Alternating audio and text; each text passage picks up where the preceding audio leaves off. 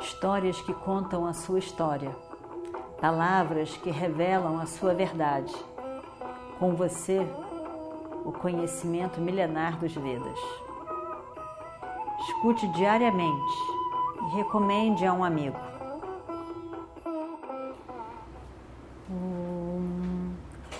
Vakratunda Mahakaya Surya Koti Samaprabha Nirvignam Kurume Deva Sarvakaryeshu Sarvada Continuando então a nossa história do Mahabharata. E eles conversam, conversam, e ele diz: eu, eu mas meu filho, o que que, por que que você está assim? Ele diz: mãe, eu, eu, eu não sei. Ele não sabia nada do nascimento dele. Ele diz: Eu não sei, mãe, eu, eu sinto uma coisa, e além do mais, eu tenho um sonho que me persegue. Não, me deixa em paz, não me deixa em paz. Quase todo dia eu sonho a mesma coisa, é desesperador, é desesperador. A mãe fica tão preocupada, e o que, que é que você sonha? E ele conta. Ele conta e ela acha que ela tem que então revelar para ele a verdade sobre o nascimento dele. E ela conta. O seu pai te encontrou assim, assim, ouvi isso. Olha aqui a caixinha. Olha o bilhete. Olha as joias. E ele diz: Ué, e a sua mãe, a sua mãe que te abandonou no nascimento, por que razão a gente não sabe? A gente não pode saber, a gente não pode julgar, a gente não sabe. Algo que foi muito forte que fez ela ela ter que abandonar você. Com certeza ela sofreu de cirada. Mas, é, ao mesmo tempo, ela botou você nessa caixinha toda que você veio até aqui, com essa vestido com essa essa roupinha de seda, com essas joias de rainha, de princesa. E ela só podia ser uma princesa, uma rainha. Ela com certeza era kshatriya, de casta. E ele pensa, então, na verdade, eu devo ser de origem kshatriya, de nascimento. Essa deve ser a minha mãe e possivelmente é a mulher que eu vejo nos meus sonhos, porque ele conta para a mãe também o sonho. Mas eu nunca consegui ver a face dela, como eu gostaria de ver a face dela. Ele diz, não dá para ficar mais aqui. Eu vou tentar então estudar. E aí então ele vai, ele tenta aprender. Ninguém quer ensinar para ele, porque ele era Suta Putra, ele era filho dessa caixa de sutas que cuidavam dos, desses, desses carros e ferreiro e tudo mais. Então, acaba a história que a gente também já viu, como ele vai estudar por fim com Bhargava e acaba. Ele era muito dármico, ele era muito correto, Radeia. Ele era muito comprometido com a verdade. Mas ele, ele, ele, ele não vê solução. Em determinado momento da vida dele, ele, ele não vê outra solução, ele não vê o que ele pode fazer. Então, ele mente para o mestre. Ele não diz ele não diz que ele é Sutaputra. Ele não diz que ele é dessa casta dos sutas. Ele não diz. Ele, ele, ele dá a entender, ele diz que ele é Brahmana. E, e, e aí então Bhargava resolve ensinar para ele. Era uma mentira. Ele, ele diz, ele não vê uma outra solução, ele acha que não tem outro jeito, ele diz a mentira. E no final, como a gente viu a história, ele é descoberto. Porque no último dia, depois dele aprender tudo, e esse é o destino de Iradeia. Iradeia tinha realmente o destino contra ele. Ele realmente, as coisas não davam certo. A vida dele era enrolada de tudo que era forma. Ele conseguiu aprender com Bhargava, o melhor mestre de todos. Ele era muito bom.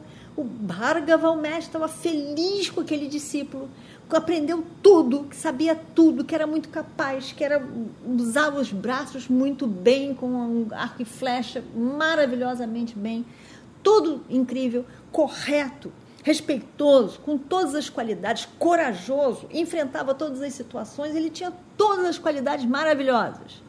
O mestre estava muito feliz, ensinou tudo para ele. Tão feliz, vamos fazer o nosso último passeio juntos. Depois ele está dizendo que ele vai embora. Eles estão andando juntos pela floresta, como amigos, como ele sente o amor, a apreciação o, o, o, do mestre por ele, o orgulho que o mestre tinha por ele. O mestre diz: Eu estou tão cansado. O mestre estava mais velho, estou tão cansado.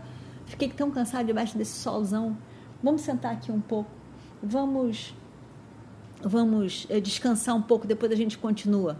Radeia todo feliz, vamos, vamos, vamos, senta. Mestre, coloca a cabeça aqui na minha coxa para descansar, como se fosse um travesseiro, todo feliz. O mestre faz isso. Eles tinham realmente uma grande ligação, um grande amor. O mestre vai lá e coloca a cabeça e deita ali e tira um bom cochilo. Ele estava realmente cansado e com tanto calor, debaixo da árvore, na perna de Iradeia. Iradeia, olha, Iradeia está tão feliz, ele está tão feliz. Tão feliz, por fim ele aprendeu, o mestre é maravilhoso, ensinou tudo para ele, com todo carinho, com admiração. Ele, ele, ele olha para aquilo tudo e quase que diz um ufa. Poxa vida, que bom. De repente, do nada, aparece um, um bicho imenso, parecia um escorpião, mas era maior ainda, com todas aquelas garras. E vem vindo. Radeia não queria se mexer. Ele não podia levantar a perna, não podia fazer nada, o mestre está dormindo, e lá vem o bicho, e lá vem o bicho, e lá vem o bicho, e o bicho vem e na perna dele. Enfia aquelas garras na perna do mestre, do, na perna de Iradeia. Iradeia fica quieto. Iradeia não quer se mexer, não quer que o mestre acorde. O animal cravou ali, mas eu aguento essa dor em nome do bom sono do meu mestre. E ele aguenta, e ele aguenta cheio de sangue de iradeia, o bicho vai embora. Iradeia está com a perna furada, ele fincou mesmo ali. Mas ele já foi embora. O mestre continuou dormindo. Está tudo em paz. O mestre acorda. Poxa, foi tão bom esse sono. Eu descansei, descansei tanto. Me fez tão bem. Tão iradeia. Vamos continuar o nosso passeio. E quando Radeia, quando Radeia vai começar a se mexer e o mestre está virando e o mestre se segura na perna de Radeia para dar um impulso para se levantar, ah, uma coisa gosmenta, grudenta na mão. Ele tira sangue, sangue em toda a mão. Ele olha a ferida, a ferida é imensa, é um buraco na perna de Iradeia. O mestre diz: Você não é um Brahmana. Nenhum Brahmana conseguiria sentir essa dor calado. Você é um kshatriya, com certeza. E você mentiu para mim. E você me enganou. Quando você mais precisar desse conhecimento que você tirou de mim, que você adquiriu de mim, você vai esquecer tudo não vai se lembrar de nada. Eu te amaldiçoo.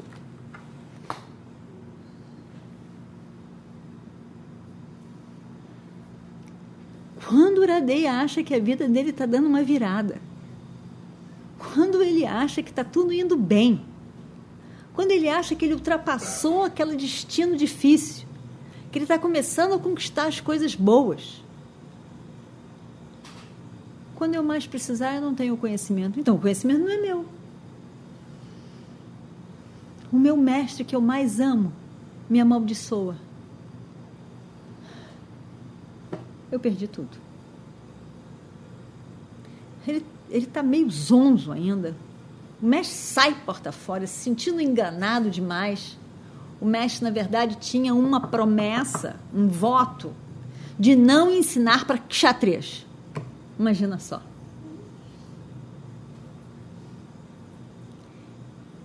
E aí, então, por isso o outro disse que ele era um, um brahmana. Só que ele vê que ele não é. No meio dessa confusão, o mestre vai embora e, e Iradeia se vê nessa situação, desanimado, sem ainda pensar direito, não sabendo nem para onde vai. Ele está meio zonzo.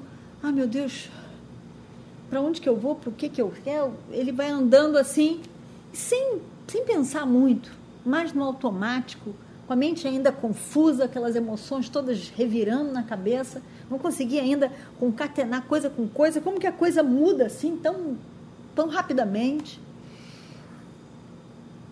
Ele ouve um barulho, pensa que é um animal de caça e solta ali a flecha. Tchum! Matou a vaca de um brahmana.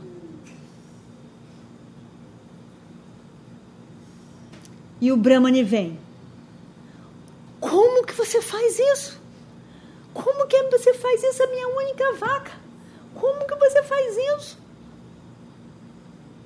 Quando você tiver no momento mais difícil na sua vida, o oponente vai vencer você e você vai morrer. Ele nem tinha se recuperado da outra maldição ele já estava com mais uma maldição.